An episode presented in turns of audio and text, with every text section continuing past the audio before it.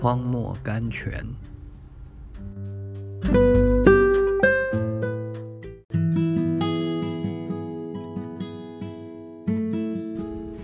九月二日，你们蒙恩要为基督受苦。菲利比书一章二十九节。神开办了一个严谨的学校，校中许多功课都是要在眼泪中费力研究的。培克斯托 （Richard Baxter） 说：“哦，神啊，我感谢你，因为你给了我五十八年的训练。他的困难变成他的胜利。”我们的天赋所开办的这个学校，不久就要结束了。我们能够受训练的日子，也一天一天减少了。让我们不要畏缩难学的功课，不要逃避教鞭的惩罚了。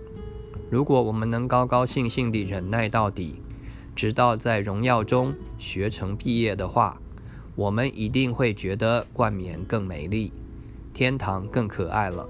克勒。